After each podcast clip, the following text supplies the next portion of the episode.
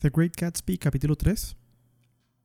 Ya llevamos 33% del libro y todavía no conocimos, o conocíamos por lo menos, al mítico Gatsby y a sus legendarias fiestas hasta este momento. Y de hecho, en este capítulo vemos que ni siquiera la gente que va a las fiestas de Gatsby eh, aparentemente lo conoce, limitándose a, a, murmurar o a susurrar a sus espaldas los rumores que rondan acerca de Gatsby. He was a German spy during the war. I heard he killed a man once. It's true. Killed for fun, free of charge. He's certainly richer than God. We all turned and looked for Gatsby. It was a testimony to the romantic speculation he inspired that there were whispers about him from those who had found little that it was necessary to whisper about in this world. Incluso para los que nunca chismoseaban o nunca les importaba absolutamente nadie más, Gatsby daba de qué hablar, daba de qué especular.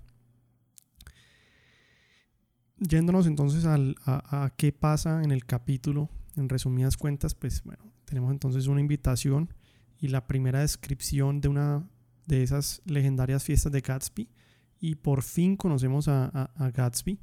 Eh, podemos ver cómo son esas legendarias fiestas de Gatsby eh, en, su, pues en su mansión, como le hemos descrito en otros capítulos. Eh, y también qué simbolizan la fiesta, la gente que, que integra esas fiestas y bueno, todo lo que tiene que ver alrededor de Gatsby, alrededor de esa, como esa, esa, leyenda que se ha creado hasta este momento. Como dije, llevamos ya 33% del libro y todavía no, no sabíamos nada de, de Gatsby, más que los rumores de, de, del que se hablaba de él eh, y más de las descripciones externas de dónde vivía y demás. Es interesante ver que más del 90% de este capítulo tiene lugar en la casa y específicamente en la fiesta de Gatsby. Y como dije antes, por fin conocemos a este Gatsby, aunque sea muy brevemente lo que lo, que lo llegamos a conocer. Eh, personalmente, pues como siendo nosotros el narrador, que es el que escribe acerca de él. I got an invitation. I was the only one, by which I mean no one except me ever received an actual invitation to Gatsby's. Entonces, en este capítulo, Nick, como podemos ver, recibe una invitación para ir a una fiesta de Gatsby sin siquiera conocerlo personalmente, es decir, nunca lo había visto, nunca lo había conocido, nunca había hablado una sola palabra con él. Igual pues recibe una invitación y va a la fiesta esperando encontrar a pues tan ilustre personaje como es este, eh, el gran Gatsby. Eh, allí se encuentra con Jordan Baker y también sin saberlo termina conociendo a Gatsby, eh, porque además es muy elusivo durante todo el capítulo aparentemente, como dije, nadie lo conoce, nadie sabe quién es, ni dónde está, ni hay gente que ni siquiera lo ha visto nunca. Eh, y en las fiestas aparentemente nunca está o nadie nunca lo ve. Pero entonces nuestro protagonista, que, que, que, ha sido aparentemente el único que ha recibido una invitación personal de Gatsby para una de sus fiestas, eh, termina encontrándose y conociendo a Gatsby sin saber quién es, eh, sino pues después ya Gatsby se introduce para el asombro obviamente de Nick. que dice, bueno, por fin, ah, ya, o sea, tú eres el, el, el Gatsby del, del, que tanto hablaban. Y la introducción a este capítulo, la verdad, me recuerda mucho como tal vez yo haciendo una, una conexión de las fiestas romanas en honor al dios Baco o Dionisio, pues el mismo, las, las conocidas como las bacanales, ¿no? No tanto por lo específico, eh, sino más por lo general. Es decir, estas fiestas gigantescas, abundantes, lujosas, extravagantes. Bueno, eh, en un pedazo dice también como by midnight the hilarity had increased, o sea, como cada vez es más y más y más y como que no tiene ningún tipo de límite y, y describen muy vívidamente pues todo el tipo de la comida, este banquete pues lleno de, de, de, comida exótica, con músicos, con gente, la, la gente más famosa pues del momento y la más importante. Eh, incluso varias de las palabras que él utiliza me llevan a pensar que se quiere conectar esa extravagancia clásica del mundo griego y romano, se quiere conectarla con esta nueva era del jazz, que es extravagante en sí misma, ¿no? Palabras como por ejemplo canvas o harlequin o bewitched o cordials, cordials tal vez estoy pronunciándolo mal, pero, pero entonces el, pues el, el, el Fitzgerald nos habla como de, por ejemplo, there was dancing now on the canvas in the garden old men pushing your young girls backwards in eternal graceless circles. Y claro, es un poco de crítica diciendo como old men pushing young girls backwards. Eh, eh, el, narrador rechazando un poco eso, pero también con la descripción de estas palabras que yo les digo, ¿no? El, dancing now on the canvas in the garden, casi como si fuera una pintura y uno pensando, o por lo menos yo pensando eh, al pasado como, como si esto fuera una pintura pues de, de, la época del renacentista, casi que uno se le imagina esta eh, bacanal, esta extravagancia lujosa de, de esta gente casi que eh, como del, del renacimiento, pues por decirlo así. Y incluso Fitzgerald también compara o alude directamente a la realeza, a la nobleza, a los reyes, reinos y todo el poder y riqueza que conllevan cuando escribe específicamente en un pedazo and shawls beyond the dream of Castile, describiendo uno de los vestidos de, de, de, algunos de los personajes que estaban en la fiesta, ¿no? Como esos shawls beyond the dream of Castile, o sea, una alusión al reino de Castilla en la antigua España, que reconocida por su poder en el momento, como diciendo, bueno, los que vienen a estas fiestas son del nivel de la realeza, o sea, ni siquiera en Castilla se imaginarían de tal, de tal extravagancia, de tal riqueza. Incluso, y, también hago un punto aquí específico, que, que, aquí Fitzgerald también aprovecha para hacer la distinción entre el East y el West algo que ya había descrito en episodios pasados, eh, los, los, dos eggs, pues uno siendo como el poder y riqueza antiguo, clásico, el old rich, y el west egg, que es ese, digamos, nuevo rico eh, de nueva plata, que, que, es looked down upon, como visto sobre el hombro por, por esos east eggs, esos habitantes de east egg, ¿no? Él, pone, pone aquí eh, que, que está un grupo de gente de east egg y dice, instead of rambling, this party, party refiriéndose a, un grupo de personas, ¿no? Como hay un grupo de personas en la fiesta de Gatsby, entonces ellos, instead of rambling, this party had preserved a dignified homogeneity, es decir, como que no se mezclaban con nadie, estaban todos junticos y, solos sin, sin ser perturbados por estos otros de, que no pertenecen al, al easter em, instead of rambling, this party had preserved a dignified homogeneity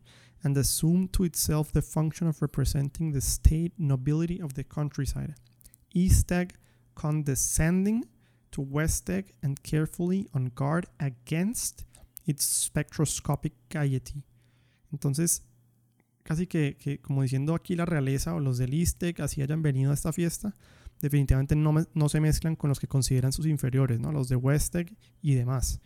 Eh, palabra clave allí, ¿no? Como East condescending, como diciendo ellos como que, bueno, haciendo un sacrificio, viniendo al Westeg, que está por debajo de ellos, y de manera muy específica están como on guard, como eh, casi como bloqueando esa mezcla de against its spectroscopic gaiety, como quieren bloquear y no mezclarse con, con esa eh, no sé cómo describirlo, ¿no? Como con esa, ellos tan elegantes y estos otros, en, la palabra gaiety, como diciendo tan, tan eh, extravagantes, también de manera no, no elegante, por decirlo así.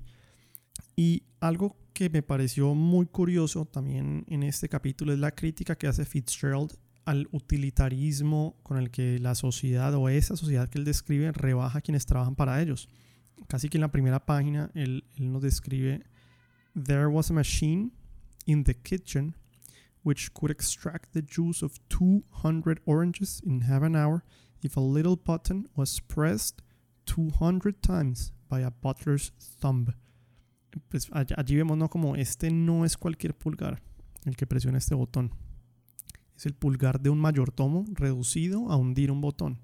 Obviamente, pues en, en el caso una exageración por parte del autor, en su descripción específica del funcionamiento de esta máquina, especificando que es el pulgar del mayordomo la pieza clave en el funcionamiento de esta máquina. ¿no?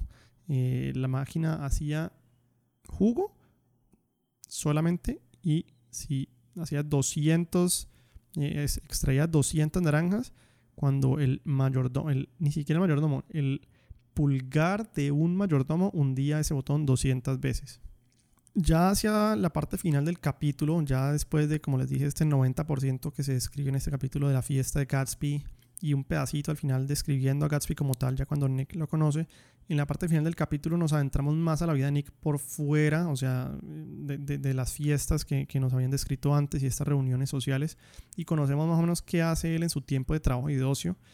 Eh, y también vemos que empieza, empieza a salir con Jordan Baker. Em, es curioso también porque no, él nos describe a Jordan como una mujer deshonesta, él lo dice, es de las más deshonestas que conozco, eh, sea ventajosa. Em, y importante que él dice una mala conductora. Eh, ¿Por qué Nick está saliendo con Jordan Baker si la ve así? O sea, si ve que es una persona tan pues, deshonesta, de pésimo carácter, ¿por qué sale con ella? Em, y por qué es importante que diga que es una mala conductora, pues más que el hecho de que sea mala conductora como tal, es porque el carro es un símbolo y una temática durante todo el libro.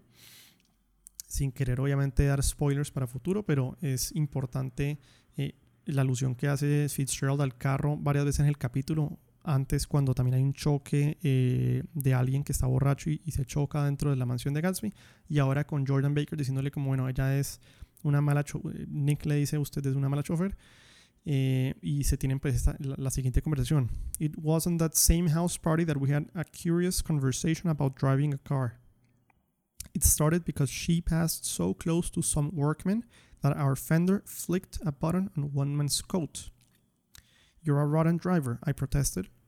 Either you ought to be more careful or you ought to not drive at all.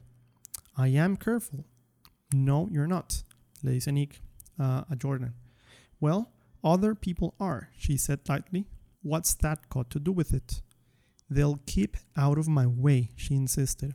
It takes two to make an accident. Finalizando el capítulo, eh, también me llamó muchísimo la atención la, la, esta frase de Nick. Él dice, Everyone suspects himself of at least one of the cardinal virtues, and this is mine. I am one of the few honest people that I have ever known. Y la verdad me causó mucha risa porque justo antes había descrito a Jordan como una persona deshonesta, aventajosa, eh, mala conductora, eh, pero aún así él está saliendo con ella, ¿no? Y además de eso, él dice, casi que se describe como todo lo contrario, dice que la ama, pero que en verdad no la ama, que, que, que debe pensar pronto cómo zafarse de ella y que cuando incluso piensa detenidamente en ella recuerda cómo en sus palabras le suda su bigote cuando juega tenis, es decir, no le parece casi que ni atractiva.